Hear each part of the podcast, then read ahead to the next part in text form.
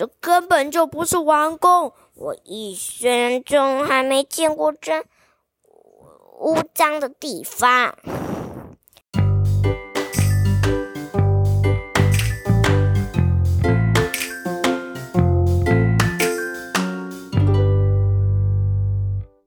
Hello，各位大朋友、小朋友，大家好！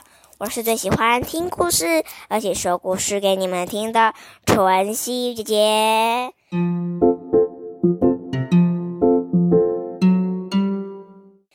今天纯熙姐姐请来一位小朋友哦，他的名字叫做婷雨。来，请婷雨跟我们说一声 “hello”，“hello”。我等下不要发纸啊！你说什么？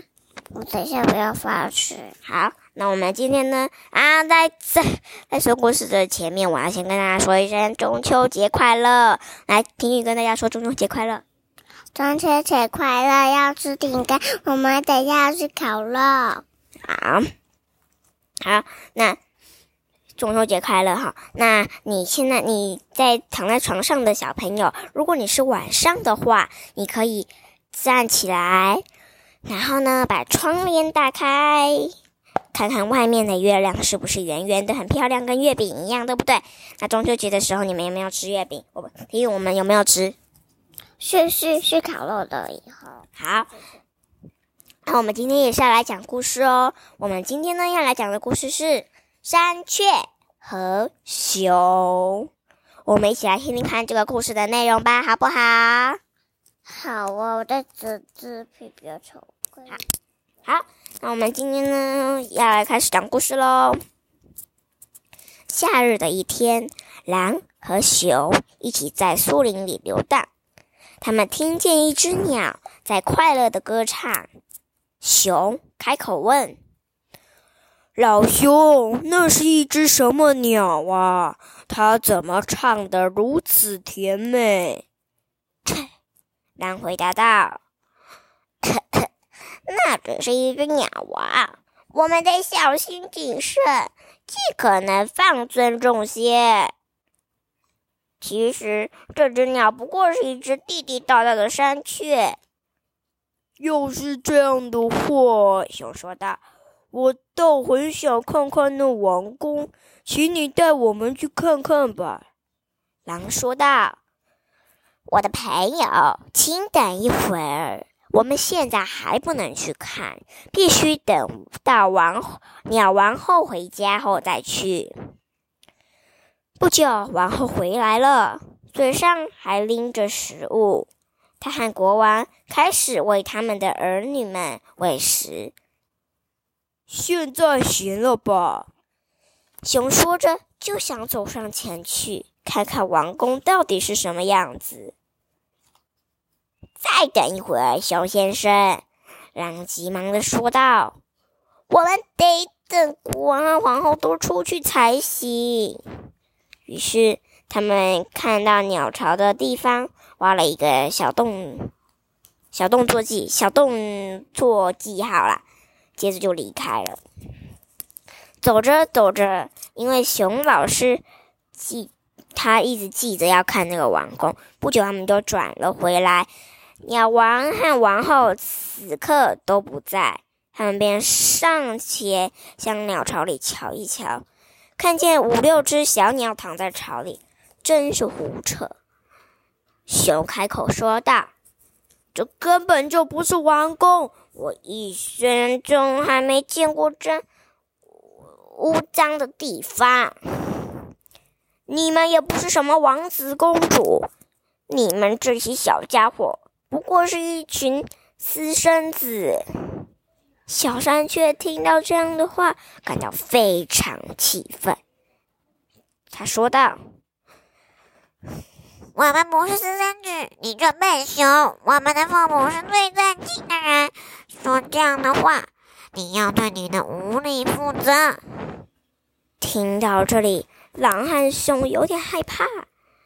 了急忙跑回他们的洞穴去。他们一走这群小山雀就哭着喊叫着。好啊当他们父母回家给他们喂食时他们都嚷嚷道。我们饿死也不吃连一只苍蝇的腿也不吃。想过来了，说我们是私生子，又不是城防那个恶混，我们就不进山。我亲爱的，你们放心好了。鸟王说道：“他会得到应有惩罚的。”他们他飞到洞熊的洞穴口，大声叫道：“笨熊！”你毁你毁了我的孩子，真没有礼貌！现在我宣布，将和你们进行一场残酷的血腥战斗。如果你不受到惩罚，这场战斗就别想停止。熊听到这话，他把公牛。驴子、鹿和所有在地上跑的兽类都召集在一起，商量着 要打战的方法。山雀也召集了所有在空中飞翔的大大小小鸟类，以及一只由大黄蜂、蚊子、小黄蜂和苍蝇等昆虫组成的大军。开战的时间到了，山雀和许多间谍去。采访谁是敌方军队的主帅？这些间谍中，蚊子是最聪明的一个。它在敌人驻扎的树林前后方飞来飞去，最后隐藏在一棵树的叶子下面。这天，敌军就要来这里发发号那个打令了。熊正好站在这棵树下，蚊子能够清楚的听到它在说话。他把狐狸叫过来，对他说：“你是我们兽类中最聪明的，因此就由你来当将军，来指挥我们去作战。我们得首先统一一某讯一某些讯号，根据这些信号，我们就能够知道你要我们做什么。”大家看呐！狐狸喊道：“我有一条漂亮的毛茸茸的尾巴，它很像一根白羽毛，它能让我们提高士气。现在大家记住，当你们看到我竖起尾巴时，就是要你们去赢得战斗了。你们要不顾一切的全力冲向敌军。要是……”我把尾巴放下来，就是我们战败了。你们必须立即逃跑。蚊子听了这些话，飞到飞飞飞飞回到山雀那儿，把他所见所闻的一切都告诉了他。进行决战的日子终于到来了。瞧吧，这天天一亮，狐狸指挥的兽类队伍便都冲向前来。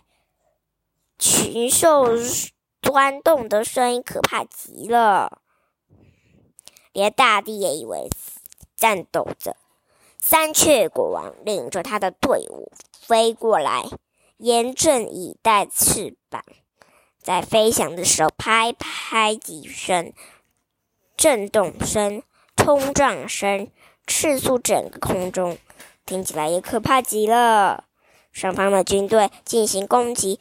尽全力的蛰它，大黄蜂遵照命令向狐狸冲了过去。当第一只大黄蜂憋着狐狸时，它晃了一下，一只腿抖了抖，它但仍然还是竖着尾巴。第二只大黄蜂蛰它时，它不得不将尾巴放下来一会儿。可第三只大黄蜂蛰着它时，它再也忍不住了。急忙把尾巴夹在两腿之间，拼命的逃跑。群兽一看，以为一切都完了，惊慌之下也都急忙穿过野原野跑掉了。鸟们成了这场战斗的胜利者。此时，凯旋归来的鸟王和王后飞回到他们的孩子面前，说：“孩子们，现在尽情的吃吧，喝吧，顺利。”已经属于我们的，但小鸟们说：“嗯，还不行。那头白狗熊叫我们是私生子，他还没来祈求我们的，他还没那个，就是来跟我们说对不起呢。”好，鸟王又飞回到熊的洞穴，喊道：“你这个坏熊，立即到我的住处来，去向我的孩子们恳求，愿如你对他们的无礼。”否则，我将把你那陶醉身躯的每一根骨头都砸成碎块。于是，熊不得不苦着脸爬出洞来，前往鸟王的洞穴去谢罪。这次，小鸟们在一起坐下来，又吃又喝，嘻嘻哈哈，一直玩到深夜才安歌。好了，今天的故事，春熙姐姐就讲到这里喽。这个故事啊，告诉我们呢，我们不要一点点小小的事情，我们呢就生气。比如说，你今天在画画的时候，然后呢，别人走过去的时候，经过你的时候，不小心把你的彩色笔丢到地上了，然后你就一直很生气、很生气的骂他，啊，这样就是不对的事情哦。所以呢，我们不可以像那个熊一样，他们那个熊还有那个鸟爸爸都有错，哈，鸟王都有错。好喽，今天的故事我就讲到这里喽。记得我们祝祝大家中秋节快乐，好，好，大家再见，拜拜，拜拜。我在做东西，你在做什么？做一个。生日快乐，母亲节那个周天前的故事。好，大家再见，拜拜。